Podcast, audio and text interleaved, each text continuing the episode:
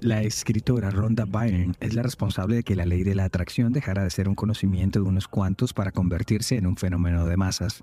Luego del éxito en ventas de El Secreto en 2006, tanto en libro como en documental, el mundo pareció llenarse de tableros de visión, de manifestaciones, de pensamientos positivos y manuales de buenas energías. Sin embargo, la idea de que la mente es poderosa es casi tan antigua como la especie humana. Buda dijo alguna vez, todo lo que somos es el resultado de lo que pensamos, en la Biblia, el apóstol Mateo afirmó que, y de todas las cosas, aquello que pidas en oración, creyendo, lo recibirás. A la vez que para los judíos, el equivalente sería la enseñanza, piensa en bien y todo estará bien. No obstante, la primera vez que se acuñó el término la ley de la atracción fue en 1855 en el libro La Gran Armonía del espiritualista estadounidense Andrew Jackson Davis, que sería la base para que surgieran en el siglo XX el nuevo pensamiento y famosos libros como Piensa y Crece Rico, El Poder del Pensamiento Positivo y Tú puedes sanar tu vida, entre muchos otros. Y aunque no hay ninguna base científica para la ley de la atracción, hay quienes desean tanto una cosa que hacen lo impensado para lograrlo. Yo soy Luis Badel y en este episodio de Crímenes Bizarros hablaremos de Curi Ritchie, la autora que escribió un libro infantil sobre el duelo, pero para que haya duelo primero tiene que haber un muerto. Hola a todos, ¿cómo andan? Espero que muy bien. Les recuerdo que hemos sido nominados a los Latin Podcast Awards y en esta edición hay una categoría que reconoce el voto de los oyentes, así que les voy a dejar el link en la descripción de este episodio para que vayan y me dejen un botico. Nuestras redes sociales son arroba crímenes bizarros en Instagram, Facebook, TikTok y Twitter. Allí pueden saludar, proponer un tema o hacer cualquier comentario. Y a partir de hoy estaremos leyendo y saludando a algunos de ellos. Justamente uno de sus mensajes nos lo envió Mauro Valdés, quien nos dijo que le hicimos más amena su instancia en el hospital mientras acompañó durante dos meses a su madre en un tratamiento médico. Y aunque las cosas no salieron como él esperaba, el simple hecho de saber que este podcast le sirvió de compañía durante esos momentos hace que todo lo que hacemos valga la pena. A Mauro y su familia le mandamos un fuerte abrazo y gracias por estar allí. Y a todos ustedes, gracias. Y ahora, a la historia de hoy. Donde quiera que vayas, en quien sea que te conviertas, su amor permanecerá contigo. Estas son las primeras palabras del libro Are You With Me? ¿Estás conmigo? de la autora Curie D. Richens, que busca reconfortar a los más chicos cuando enfrentan la pérdida de un ser querido. Un gesto noble, una necesidad motivada por el dolor e inspirada en su propia tragedia, pues su esposo Eric y padre de sus tres hijos de 10, 9 y 6 años falleció súbitamente la madrugada del 4 de marzo de 2022 haciendo que sus vidas cambiaran para siempre. Esa noche los chicos se habían ido a dormir y Eric y Curry estaban celebrando la venta de una de las casas que Curry tenía bajo su portafolio en su trabajo de finca raíz. Sin duda, la llegada de una jugosa comisión de ventas era un buen motivo para festejar. Ella se tomó una copa de vino y Eric prefirió un Moscow Mule, ese refrescante cóctel de vodka, cerveza de jengibre y limón que ella misma le preparó. Subieron a la habitación principal, brindaron y charlaron un rato más.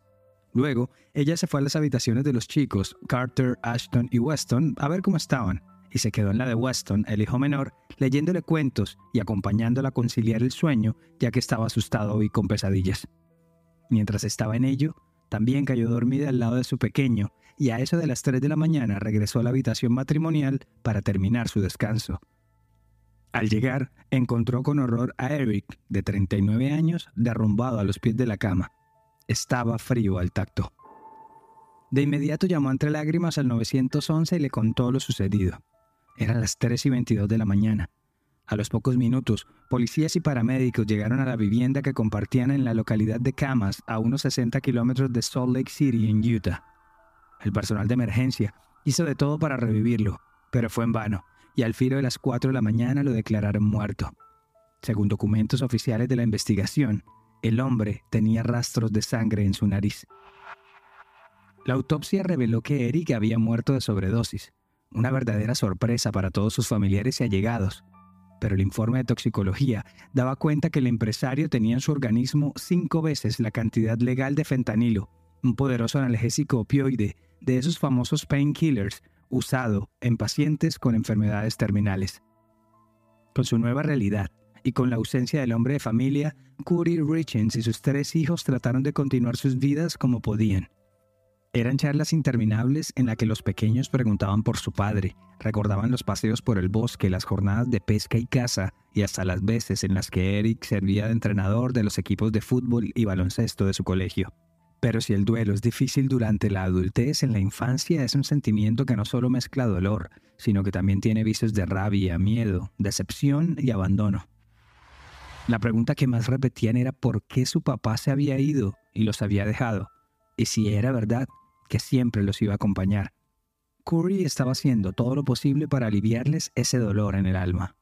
Entonces esas charlas se tornaron una suerte de talleres, donde los recuerdos de unos y otros se convertían en enseñanzas y poco a poco se fueron plasmando en un papel. Así fue que nació el libro Are You With Me, una bitácora de viaje para superar el dolor de una forma amable y consciente que parecía estar funcionando en sus pequeños, y en un deseo altruista lo editó y lo puso a la venta para aquellos que estuvieran viviendo una situación similar. So my husband passed away unexpectedly last year. You know, we kind of my kids and I kind of wrote this book on the different emotions and grieving processes that we've experienced. Mi esposo falleció de forma repentina. Mis hijos y yo casi que escribimos este libro en conjunto, desde las emociones y el duelo que estábamos viviendo, con la idea de que esto le pueda ayudar a otros niños a otras personas que están enfrentando lo mismo y para que puedan encontrar la felicidad de alguna forma. Esto dijo Curry en el programa Good Things Utah del canal local ABC el pasado 6 de abril. Es que qué más noble puede haber que tratar de ayudar a los más chicos a transitar el dolor. Las mismas presentadoras del matinal así se lo reconocieron. You are an amazing woman and mom, and we thank you for being vulnerable and sharing this and touching the lives of others. Eres una mujer maravillosa, una gran madre y te agradecemos por ser vulnerable y compartir esto y tocar el corazón de tantas personas. Sin embargo, los hechos estaban bastante lejos de ser una historia inspiradora. El 8 de mayo de 2023, un mes después de haber publicado su libro, Curry Durden Richings, de 32 años, fue arrestada acusada de haber asesinado a su esposo, el mismo a quien le dedicó su ópera prima y a quien apenas días atrás había rendido homenaje en su página de Facebook, con un emotivo video hecho con las fotos de sus viajes, sus tres hijos y los mejores momentos de sus casi 10 años de matrimonio. De puertas para afuera, parecían una familia ejemplar, exitosa si se quiere. Eric era dueño de una empresa de carpintería con cierto prestigio local, mientras que Curry era propietaria de su propia firma de finca raíz, con la que compraba casas, remodelaba y luego vendía a un precio mayor. Vivían en un buen sector, en una casa inmensa, rodeada de campos verdes, y siempre se les veía en las actividades de sus tres pequeños hijos. Viajaban cada tanto afuera del estado por las actividades deportivas de los chicos y se iban en familia a vacaciones a Los Cabos en México. Pero el arresto de Curry Richens no fue producto del azar, sino de una juiciosa investigación que arrancó el día después de la muerte de Eric, cuando Katie, la hermana de este, les dijo a los detectives una frase que su fallecido hermano les había compartido recientemente. Si algo malo me llega a pasar, miren hacia Curry. Y lo que llamó la atención de los investigadores es que dicha afirmación no se remitió a una conversación a la ligera. Eric Richings lo dejó todo por escrito en noviembre de 2020 cuando, sin que su esposa se enterara, traspasó todos sus bienes a su nombre, los que había obtenido antes del matrimonio, la casa actual donde vivían, su cuenta de banco y sus vehículos, a un fideicomiso en vida de su patrimonio, dejando a su hermana Katie como la única persona autorizada para manejarlo, obviamente hasta que sus hijos cumplieran la mayoría de edad. Pero no solo eso, también aclaró cuándo su hermana podía hacer uso de sus bienes, como si ya hubiese previsto todo lo que podría pasar se me considerará incapacitado si tengo una desaparición o una ausencia inexplicable durante más de 30 días o si estoy detenido bajo coacción. Mi desaparición, ausencia o detención pueden establecerse mediante una declaración jurada de mi autorizado. Es decir, de su hermana. Pero este solo fue un detalle menor. Varios sucesos a lo largo de la historia reciente de la pareja permiten ver que el temor que Eric tenía al lado de Curry era constante. Y esa causa de muerte, esa sobredosis en un hombre atlético, deportista, de vida relajada y sin vicios, simplemente hizo que todas las investigaciones apuntaran hacia su esposa. Luego de la detención de la mujer, la fiscalía hizo públicos algunos extractos del historial de búsqueda de Internet del teléfono móvil de la acusada, a las que las autoridades simplemente describieron como incriminatorias. Así fueron resumidas en una transmisión del canal News Nation. What is a lethal dose of fentanyl? Can cops force you to do a lie detector test? Luxury prisons for the rich. Una de las más llamativas fue ¿Cuánto es una dosis letal de fentanilo? Y otras que además de incriminatorias tienen un alto contenido de torpeza y hasta de ingenuidad. ¿Puede la policía obligarte a pasar por el detector de mentiras? Cárceles de lujo para ricos en los Estados Unidos. El certificado de defunción dice pendiente. ¿Aún así se pagará el seguro de vida? Si alguien es envenenado, ¿qué dice el certificado de defunción? ¿Y cómo borrar permanentemente la información de un iPhone de forma remota? Como ya lo mencionamos, el dinero no era un problema para los Richins, pero aún así, las autoridades decidieron analizar los movimientos financieros de la pareja con unos hallazgos que datan de septiembre de 2020. Para entonces, Richins pidió un préstamo de 250 mil dólares poniendo como garantía la casa que su esposo había comprado antes de casarse. De igual forma, los reportes dan fe que la mujer sacó unos 100 mil dólares de las cuentas de ahorro de su esposo, así como unos gastos de 30 mil más hechos con sus tarjetas de crédito. Todas diligencias y transacciones hechas a espaldas de su marido. La gota que rebasó la copa para Eric fue cuando descubrió que su mujer había desviado 134 mil dólares de las ganancias de su empresa de carpintería que éste había destinado para pagar los impuestos federales. Y más adelante, también descubrió que ella se puso como beneficiaria del seguro de vida que Eric tenía junto a su socio de la empresa de carpintería. Ante tantas situaciones, fue cuando Eric decidió consultar en octubre de 2020 a un abogado especialista en divorcios y posteriormente hacer y firmar el fideicomiso que mencionamos hace un rato, en el que le dejaba todo a su hermana Katie. Según han afirmado las hermanas de Eric tras su muerte, el último encontronazo de la pareja por temas financieros se dio meses antes de su muerte y tuvo que ver con una inversión de una casa por valor de 2 millones de dólares que ella quería comprar para transformarla y venderla y de la que él no estaba muy convencido que fuera una buena inversión. Pero si el movimiento de dinero parecía ser un inconveniente, un par de detalles mm, gastronómicos, digamos, tampoco pasaron inadvertidos. Según el reporte de la oficina del sheriff del condado de Summit, una de las hermanas de Eric le dijo al detective que investigaba el caso que hace unos años, cuando la pareja había estado de vacaciones en Grecia, él se enfermó gravemente después de que su esposa le hubiese preparado y le hubiera dado un trago. Y que días después, tras recuperarse, él la llamó diciéndole que creía que Curry había tratado de matarlo. Y el incidente más reciente, del día de San Valentín de 2022, el 14 de febrero del año pasado, Eric se volvió a enfermar después de comer un sándwich que le había preparado su esposa. Después de un bocado, a Eric le dio urticaria y no podía respirar. Dice la declaración a las autoridades, al punto que tuvo que aplicarse el EpiPen de su hijo y tomarse una buena dosis de Benadryl, con el que finalmente se desmayó por varias horas.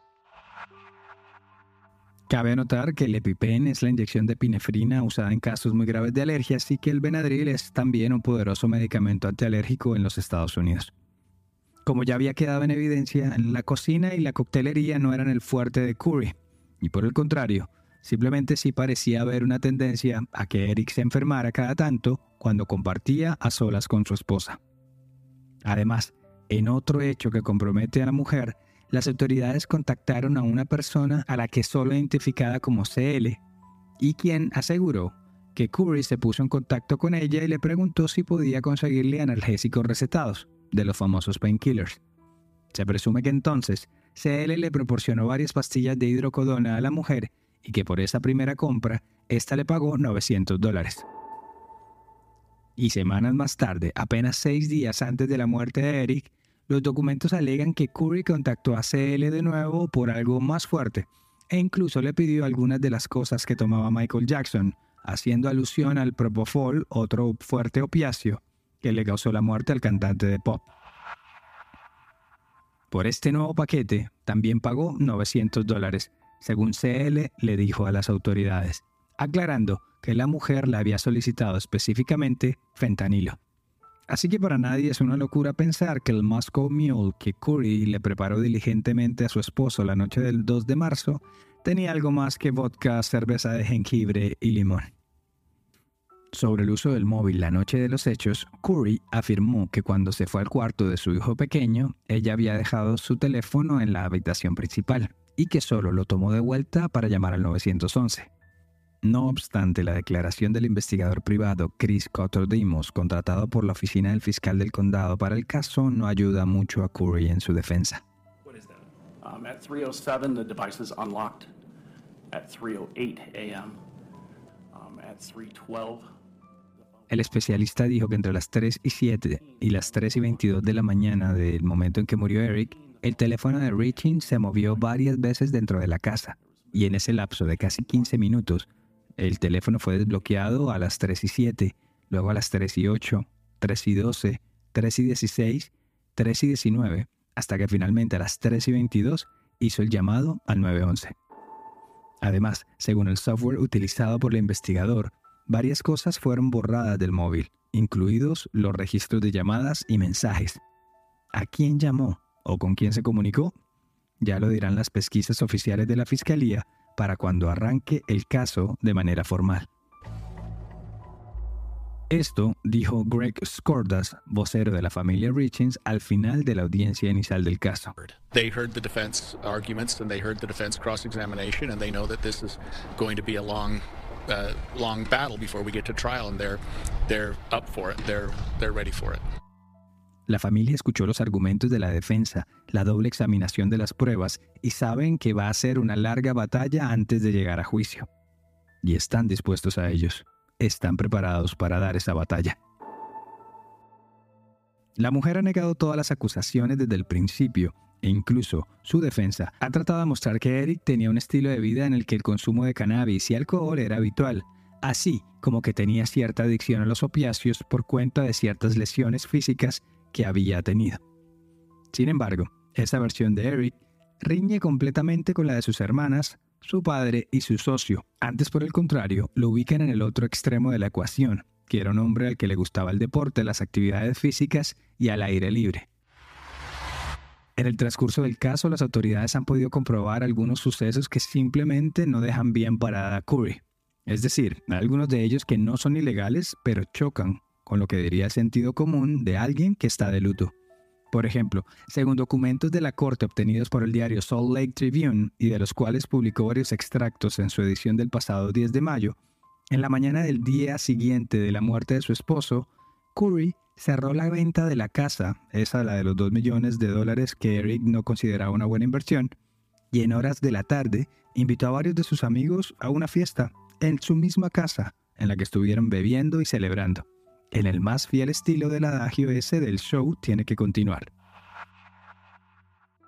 Pero antes de la fiesta, Curry se enteró de la existencia del fideicomiso y eso le habría tomado por sorpresa. Así lo recordó Amy, una de las hermanas de Eric, en la corte.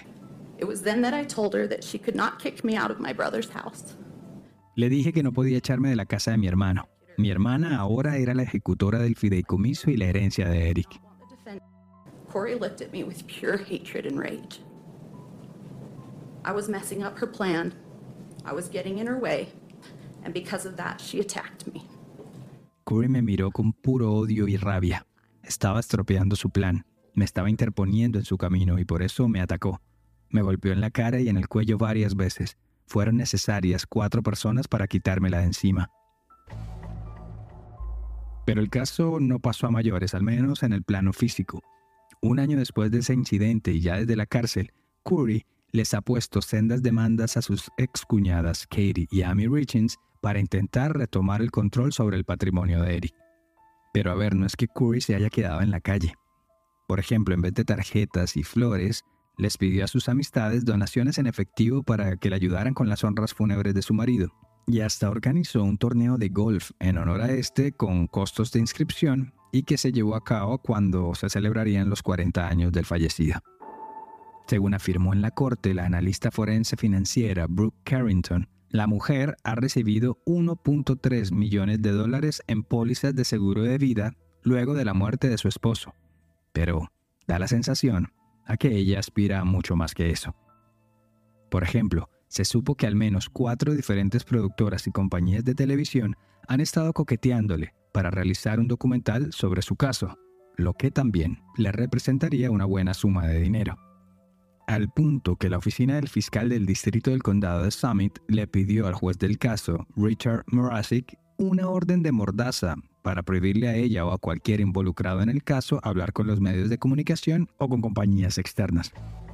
La más reciente novedad del caso es que el pasado 12 de junio de 2023, el juez Morasic le negó la posibilidad de libertad condicional por fianza a Curry Richings y por lo pronto, la viuda y mayor sospechosa seguirá tras las rejas. There was no fentanyl or traces of fentanyl found in the home anywhere.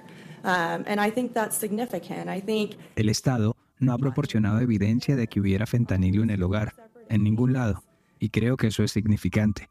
Tampoco han aportado pruebas de que Curry haya dado el fentanilo en cuestión a su marido, dijo Sky Lázaro, la abogada de la mujer, en medio de la diligencia.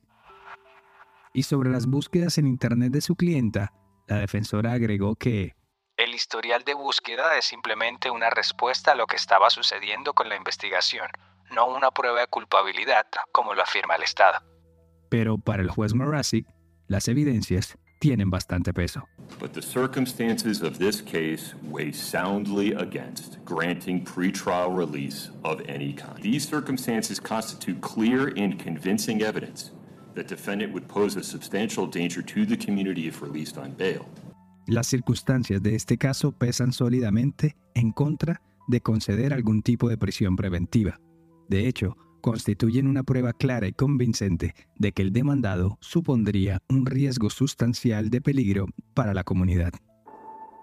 Y en medio de adultos peleando por dinero, como víctimas silentes de toda esta situación, están los tres hijos de la pareja y cuya suerte está en vilo. Con su padre fallecido y su madre en prisión, depende de los argumentos de los familiares de cada uno de sus progenitores para que las autoridades tomen una decisión definitiva en cuanto a su tenencia. Por lo pronto, continúan al cuidado de sus tías maternas y de su abuelo, quienes ahora tienen que sortear todas las preguntas de los chicos, que desde su inocencia y sus edades puedan llegar a tener sobre la ausencia de sus padres, el futuro y la vida misma.